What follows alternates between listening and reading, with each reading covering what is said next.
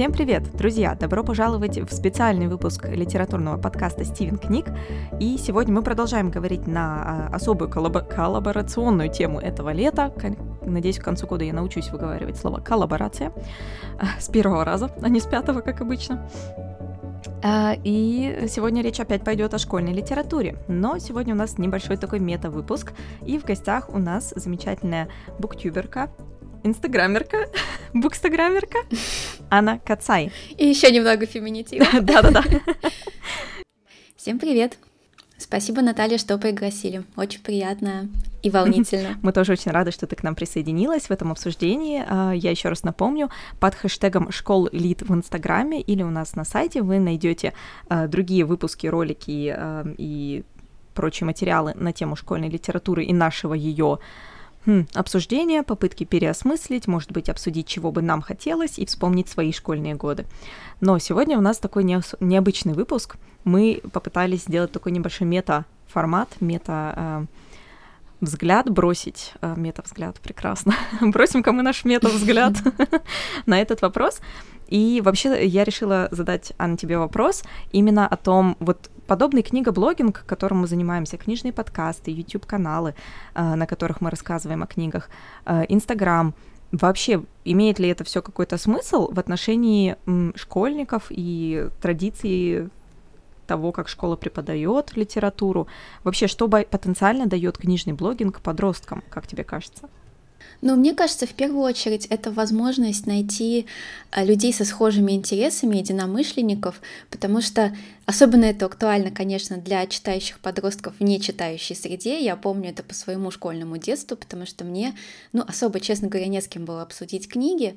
И в моем детстве интернета как такового, можно сказать, что не было. А сейчас, в общем-то, эти возможности открыты, и всегда можно найти кого-то, кто читает те же жанры, любит тех же авторов, и с ними пообщаться, и это очень крутая возможность. И опять же, это может быть та литература, которую в школе ты явно с учителем не обсудишь. Потом, а, действительно, порог входа в литературу тут менее крутой, Потому что раньше это были, ну мы с тобой, в принципе, обсуждали это до подкаста, что раньше это были толстые журналы, литературные критики, это был более сложный порог входа. Сейчас это возможность услышать о литературе от кого-то на языке, который тебе ближе, это такой эмоциональный язык читателя, и мне кажется, в этом смысле как-то литература приближает и к подросткам в том числе. Ну и плюс, наверное, можно отметить еще открытость жанровой литературы, ну, отдельно прям сказать о том, что э, это позволяет узнавать о жанровой литературе, о том разнообразии, которое сейчас есть, без какой-то оценочности. Не всегда, конечно, но тем не менее возможность такая появляется. Да, у меня вот сложилось ощущение, что этим проектом мы в итоге закрываем сами для себя какой-то гештальт после наших школьных лет, да, кому-то не хватило разговоров о, о книгах, и вот они мы все в итоге э, в благосфере книжной, так или иначе. Э, и, понятное дело, сейчас мы обсуждаем все, исходя из нашего общего литературного опыта, как мы учились в школах. И, собственно, в уже записанных выпусках и выпусках, которые грядут, мы видим школы разные с постсоветского пространства. И сейчас школьники, ну, подростки явно более предрасположены к тому, чтобы искать информацию в интернете, чтобы полагаться на мнение блогов, блогеров. И, в общем-то, действительно, да, очень классная формулировка э, порог входа э, что через это действительно можно прийти к чтению не как к чему-то элитарному, а именно в формате ну, в общем-то, какого-то одного из элементов жизни, одного из элементов развлечения, сферы развлечений даже для себя любимых. Ну да, и если посмотреть на это с другой стороны, не как потребитель контента, а как его производитель, опять же, любой школьник, любой подросток может себе позволить создать собственную платформу. Это, в общем-то, доступно, и это развивает и цифровые навыки, и вообще возможность такой самопрезентации в сети, без которой сейчас ну, mm-hmm. вообще никуда. Я очень часто слышу, что вот, опять же, элитарность, конечно, уже не такая, как у эм, толстых журналов, но что люди, которые идут в книгоблогинг конкретно, они тоже своего рода немножко, ну, скажем так, в кавычках, хвастаются своей интеллигентностью, своей интеллектуальностью, эм, и что в этом тоже есть некий такой налет элитизма, действительно, что вот а мы вот умные, а мы вот читаем. Может быть, зависит, мне кажется, от стиля самого сообщества, от стиля основного инфлюенсера. Может быть, в каких-то закрытых таких кружках такое действительно есть. Но в общем таком восприятии, может быть, есть налет нашей вот какой-то такой ну, э, мне не очень нравится, когда говорят про менталитет, это все-таки, наверное, не очень научный термин, но тем не менее в нашей культуре все-таки принято как-то э, скрывать свои достоинства, ну не слишком, по крайней мере, их выпячивать. Но с другой стороны, если э, у нас есть умные, интересующиеся, интеллигентные люди, почему бы им не показывать эти свои качества, не обмениваться какими-то знаниями и опытом? Это наоборот классно, так что можно немножко и выпендриться, я считаю иногда, ничего страшного в этом нет. Это да. У тебя замечательный канал на YouTube, который, э, друзья, мы оставим э, ссылочку прямую у нас в описании эпизода, но также очень легко и просто можно найти, поискав в поиске Анна Кацай. Э, и ты рассказываешь об очень разнообразных книгах, эм, современной литературы очень много, но не исключительно она. Расскажи, пожалуйста, как ты вообще выбираешь книги для своего блога? На самом деле, хочу похвастаться. Мне кажется, когда я начала вести блог, меня как-то больше оформился вкус, потому что Наверное, из-за того, что больше проговариваешь свои впечатления, их как-то вторично перерабатываешь и более глубоко осознаешь, и из-за этого как-то укрепляешься в своем мнении о книге. Потому что до этого я понимаю, что иногда, ну, как какие-то книги, они проходили под такой категорией, ну, ну, вроде понравилось, а вроде не знаю, что-то не то. А сейчас я уже привыкла к более глубокому анализу и в целом стала очень много чем вокруг интересоваться. Я думаю, вы, как только начали заниматься вообще такой публичной литературной деятельностью, прекрасно знаете этот эффект, он такой, как снежный ком, О, да. когда начинает налипать контент, угу. начинаешь обрастать людьми со схожими интересами. И сейчас я, у меня такое ощущение, что как будто бы естественно образуется желание купить какие-то конкретные книги, но на самом деле оно, конечно, формируется моими знаниями, моим опытом уже в этой сфере и теми людьми, с которыми я общаюсь, за которыми я слежу. И уже, когда я вижу, что, там, что выходит какая-то новая книга, как правило, какой-то контекст у меня в голове есть, и среди них я уже могу выбрать и понимаю, что под мой вкус подходит, а что нет.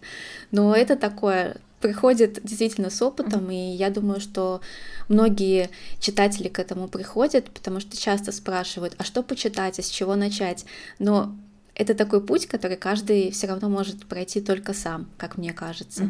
И вот у тебя как раз на канале я видела два разных больших таких проекта. Ты участвовала, скажем так, в них как читатель, и меня очень интересует твое впечатление. Это, в частности, например, а, «Большая шутка», не маленькая книга, которую примерно пару лет назад читали все. Я, как всегда, не успела на этот праздник жизни, потому что сперва решила, нет, я буду читать в оригинале. А потом, конечно, как бы не так, кого я обманываю. uh, The Joyce Project, uh, сделанный uh, тоже дружественным подкастом Армен и Федор, где Армен Захарян как раз-таки вместе, совместно с очень большим количеством других участников читал эту книгу, а, и также такой же принцип, если не ошибаюсь, был с инстаграмными совместными чтениями большой шутки, когда в течение там недели, двух недель читалась одна глава, а, и дальше все это дело обсуждалось. Какие у тебя вообще впечатления от таких совместных проектов, как у читателя? Я, я, кстати, хочу на один такой забавный момент обратить внимание. Ты сейчас такую небольшую оговорку допустила, и я когда снимала видео про бесконечную шутку, я ее тоже называла большой. Ах, боже мой! Просто потому что она, блин, большая, это просто огромная книга. На самом деле я уже не первый раз это так называю, и я даже оставлю это, я оставлю это. На самом деле, действительно, такие проекты есть, и мне кажется, они очень крутые. Бесконечную шутку я опоздала, и я ее уже так в своем темпе читала, но с Улисом, мне кажется, я бы никогда его не одолела, если бы не этот проект, потому что это тот самый психологический принцип, когда ешь слона по кусочкам, mm-hmm. еще и вместе с компанией хороший, приятный, и в итоге этот слон как-то незаметно съедается. И мне кажется, что это очень классный вариант для таких вот крупных, серьезных литературных произведений, когда ты можешь э, как-то вместе обсуждать контекст, подбирать какие-то ключики к этому произведению. И, в общем-то, есть такая совместная мотивация, которая подталкивает на прочтение. А можешь ли ты себе представить такие же проекты, но в формате школьной программы по литературе, там, например, «Война и мир» за 12 недель. За 4 четверти. А, на самом деле, мне кажется, что, ну, точнее, не кажется, а так и есть, школьная программа, она не резиновая, учителя не киборги, поэтому я думаю, что все таки наверное, заниматься этим должны те, кто этим и занимается, то есть блогеры и инфлюенсеры, у них отлично получается, зачем им мешать, вот, а в школьных стенах, по крайней мере, в тех школах, которые мы имеем сейчас, мне кажется, это ну, трудно. Трудно, да? А можешь ты представить ситуацию, например, и просто чисто такой мыслительный эксперимент, если бы школьники брали и сами себе подобные марафоны читательские организовывали? Реалистично это или нет, или это наоборот звучит как-то очень... Ну, им будет неинтересно, может быть, просто, да? Себе самим такое что-то организовать? Ну, вполне возможно, но именно, мне кажется, как такая самоорганизация в формате блогов, почему нет? Но вот как бы представить, что школьная администрация или педагоги будут этим заниматься, мне кажется, очень вряд ли.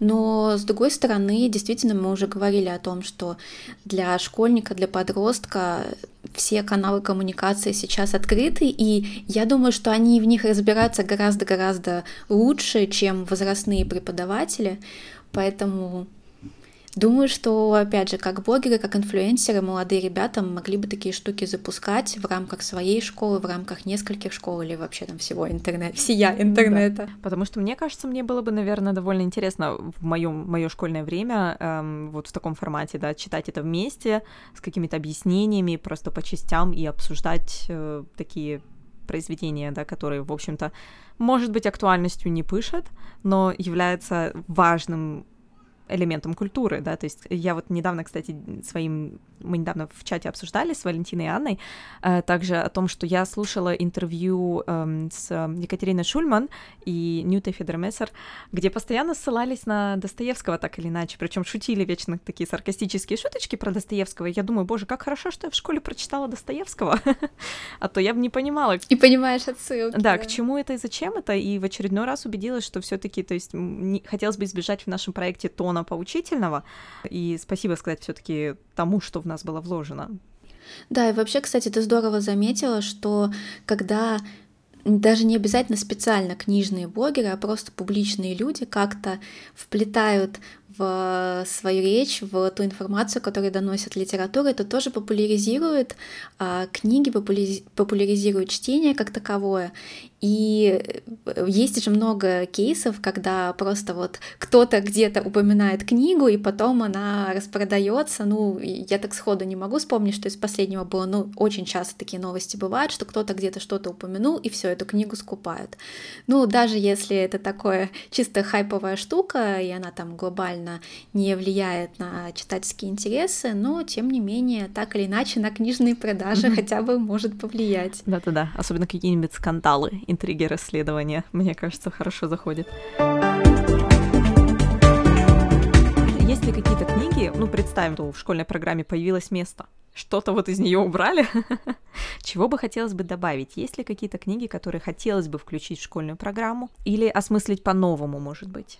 Ну, тут я бы, наверное, чуть-чуть издалека начала, потому что мне кажется, что это не такая простая тема, как кажется на первый взгляд, потому что помимо того, что я активный читатель, я еще работаю в образовании.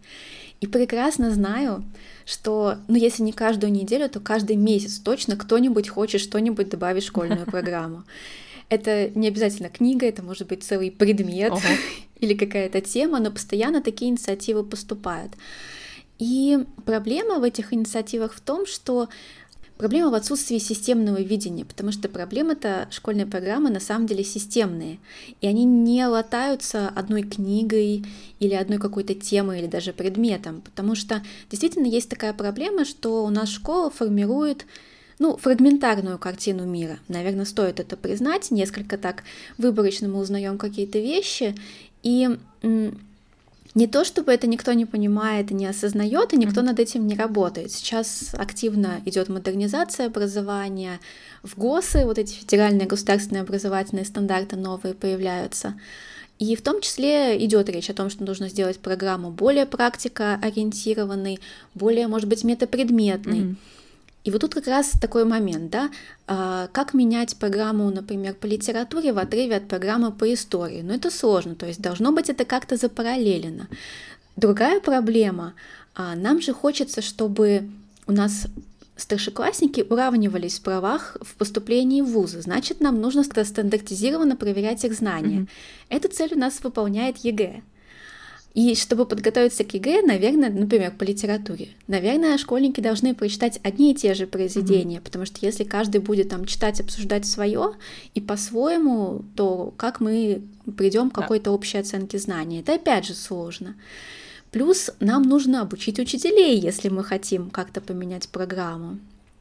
То есть получается, что, ну я просто mm-hmm. пытаюсь несколько так э, развернуто объяснить свою мысль, что нельзя просто вот взять и напихать что-нибудь mm-hmm. школьную программу, что мне, например, нравится и кажется, что подростку будет классно, интересно это читать, потому что школьная программа это такая, ну системная сложная штука в этом смысле. Но у меня, наверное, есть такая непопулярная мысль этот счет. Я бы сказала, что вообще не важно, какие книги обсуждать на уроках литературы. Ну, mm-hmm. с некоторыми поправками, но в целом не так это важно, что именно войдет в этот список, сколько важна методика и вообще талант, личность самого педагога. Потому что, ну, даже Гарри Поттера можно обсуждать так, что все поумирают со скуки, а мертвые души можно преподнести так, что, ну, провести параллели с современной Россией, провести какие-нибудь интерактивные интересные уроки, театрализованное представление устроить. То есть все тут зависит от преподавателя. Но с другой стороны, мы опять же понимаем, что но особенно в наших реалиях ожидать того, что на уровне всей образовательной системы а, нам обеспечат везде абсолютно преподавание только исключительными, уникальными, талантливыми педагогами, но это тоже, к сожалению, невозможно. Их много, есть такие люди, но mm-hmm. это сложно. И сложно ожидать от государства чего-то такого. Поэтому с одной стороны, конечно, было бы классно, но я могу какие-то общие, да, такие гэпы типа отметить, что, конечно, хотелось бы побольше, например, зарубежной литературы, потому что ее действительно очень мало. Но тут возникает вопрос, а какой? Какие книги? Зарубежная литература, даже если мы возьмем только американскую, европейскую, это просто тонны материала. Ну, да. А почему мы тогда не рассматриваем латиноамериканскую, африканскую литературу? Что, она хуже, что ли? Давайте ее тоже mm-hmm. туда добавим. Или, например, там хочется современную добавить, но тут другой вопрос. Ну, с одной стороны, тоже много, с другой стороны, как понять, что из этого останется в вечности, mm-hmm. а что просто хайп и сиюминутно. И не знаю, вот стоит, например, современным подросткам обязательно читать Никиту Франка или, допустим, через 10 лет никто о нем не вспомнит. Мы не можем это сказать, и ну, это очень сложно определить из той точки зрения, где мы находимся. Вот, поэтому мне кажется, это такой очень непростой mm-hmm. вопрос. И я бы тут, ну, как-то хочется поосторожничать, потому что мне бы, может быть, хотелось, чтобы многие книги читали массово подростки, и кажется, что им будет это интересно, но, может быть, просто не ожидать, что это будет со стороны государства, а как-то мыслить более горизонтально, mm-hmm. более инициативно, и просто на уровне вот блогеров, инфлюенсеров мы можем рассказывать о такой литературе и популяризировать ее. Вот, мне кажется, как-то так. Очень классно, очень много бесценных мыслей, кстати, еще по поводу вот, в принципе, всей структуры, да, э, мы допускаем такую возможность, что мы в этом проекте разговариваем о том, чего бы нам любимым хотелось, да, каких книг нам кажется надо, Э, и в первую очередь то, что я слышу из э, других обсуждений, это две, две вещи. Первое это то, что хочется, чтобы было что-то интересное, чтобы привлекало завлекало читателя, да, чтобы люди оставались читателями в итоге, подростки оставались читателями. И второе — это то, что, ну вот получается, наши, наши такие абстрактные поколения, потому что мы смотрим на все постсоветское пространство, участники нашего э, вот этого проекта, э, не только из России и, соответственно, разного возраста, но многим не хватает действительно вот этой репрезентации интернациональной, да, то есть хочется видеть uh-huh, больше uh-huh. зарубежной литературы и особенно, да, не западноцентричной потому что, как Валя хорошо сказала в одном из своих э, сообщений в приватном чате, который я сейчас озвучу, Я узнала, типа, в 20 лет, кто такой Маркес, вообще, кто такой Ачеба, я узнала в 25, там, скажем, и так далее, может, даже вообще в 30. Ну да, да, я, я тоже была несколько возмущена, когда э, выяснила в студенческие годы, что, оказывается, есть целый мир зарубежной литературы, а я там только, э, не знаю, Шекспира потрогала там, и буквально вот то, что было на поверхности абсолютно то же ощущение. И, конечно, я представляю, какая большая работа, особенно в отношении литературы. Мне все-таки гуманитарная сфера ближе, я тоже занимаюсь образованием, э, иностранными языками, в частности, лингвистикой, но э, поэтому не могу представить, как это математикам, физикам, но по литературе я представляю, как легко и быстро можно выгореть. Особенно если э, ты на абсолютно полном уровне вовлечения объясняешь целому классу людей, какой-то предмет, какую-то книгу, какой-то персонажей, троп, ну просто любая мелочь может, даже те же голубые занавески могут тебя самого в депрессию завести в итоге.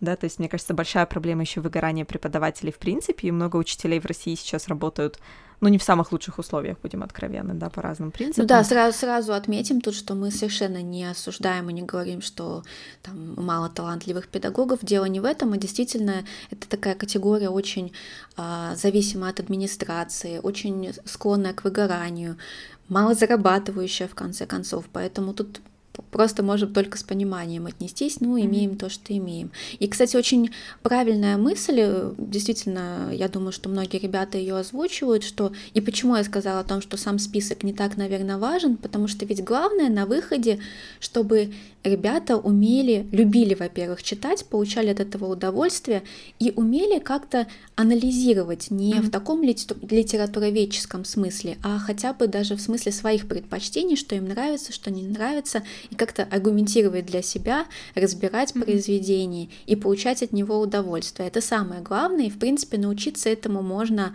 ну, на основе практически любой книги, даже там на основе какой-нибудь сказки.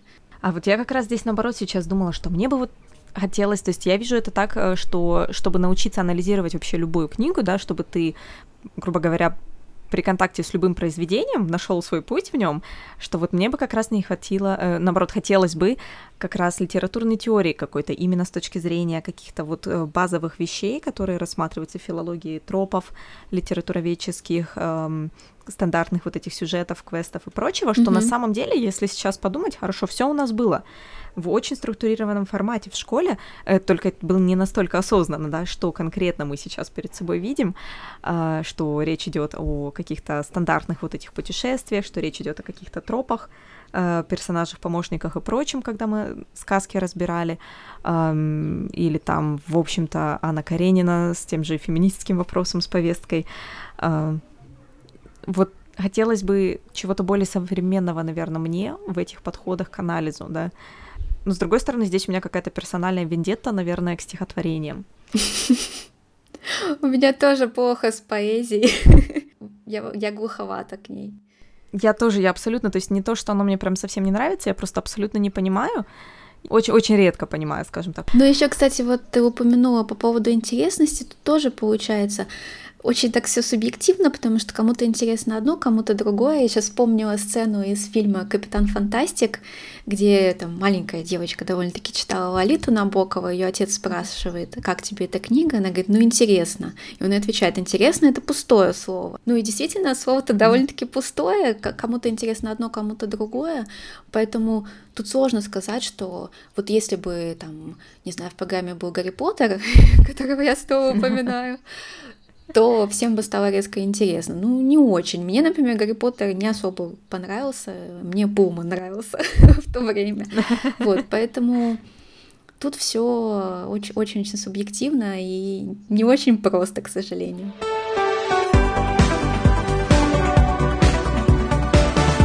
В завершении диалога хотелось бы все-таки еще задать такой вопрос, немножко абстрактный, не связанный со школьной литературой, а вообще, в принципе, о том, что ты сейчас читаешь, и что бы, может быть, хотелось порекомендовать нашим слушателям.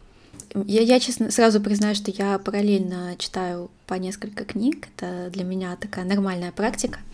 Я сейчас читаю о Сапольске, психологию стресса. Тут у меня и такой профессиональный интерес, потому что я учусь в магистратуре на клинического психолога, и вот пытаюсь отложить написание диссертации, вместо этого читать всякие такие научно-популярные прикольные книжки. А, я читаю Пинкера, упоминали уже Шульман, и, конечно же, если она сказала, что почитать, другую большую книгу, да? Да, да, то другая большая книга тоже, я надеюсь, что в этом году я смогу покорить и не только Улиса, но и ее, было бы очень круто, и потихоньку вот читаю, мне очень нравится. И слушаю «Бойню», новиночку, угу. буквально, по-моему, она вышла в прошлом, что ли, месяце, Угу. Забыла. И сразу была в нашем пузырьке Инстаграма, она сразу была да, во всех да. профилях. Вот, вот видишь, как бы я назвала книгу, и сразу ты про нее уже слышала. Видимо, наш пузырь, он идентичен практически. Вот там э, я, я только начала слушать, но, в общем, суть в том, что в Швеции, по-моему, в Швеции приходит к власти партия здоровья, которая ратует за здоровый образ жизни и в первую очередь за отсутствие лишнего веса. И вот интересно, как это все событие будет развиваться. Я думаю, это будет какая-то... Ну, что-то я э, провела сразу такую параллель с силой Наоми Элдерман. Мне кажется, это будет тоже какая-то такая антиутопия, или, может быть, там Маргарет Эд, вот, вот в эту же копилку. Mm-hmm. Но посмотрим, пока только-только начала. А из последнего... Мне всегда очень сложно что-то советовать, потому что, опять же, всегда хочется спросить, а какое у вас настроение, а что вы любите, mm-hmm. а какие книги вам нравятся. Ну, вот из последнего такого впечатлившего, наверное, Валентайн. Я прям, mm-hmm. меня немножко так и пришибло. Там рассказывается о Техасе 70-х и о том, как женщины разного возраста в разных жизненных обстоятельствах, когда все мужчины где-то на нефтедобыче, а те мужчины, которые присутствуют на периметре, скорее источают угрозу, когда вокруг mm-hmm. пустыня, скорпионы и змеи, и как они во всем этом окружении выживают, но при этом есть такое ощущение, что если что, они могут взять ружье и совсем разобраться. В общем, очень классная книжка, могу вам ее порекомендовать. Спасибо за спонтанные рекомендации. Друзья, спасибо, что вы слушали наше обсуждение. Анна, я надеюсь, не последний раз, что ты пришла к нам в гости. Спасибо, что пригласила. Я тоже надеюсь, что будем дальше дружить, общаться. Э, проходите, ребят, обязательно по ссылочкам у нас в описании эпизода. Заходите, оставляйте лайки на YouTube у Анны. Там очень-очень много интересного. О, спасибо. Ну что ж, всем спасибо и пока. Пока.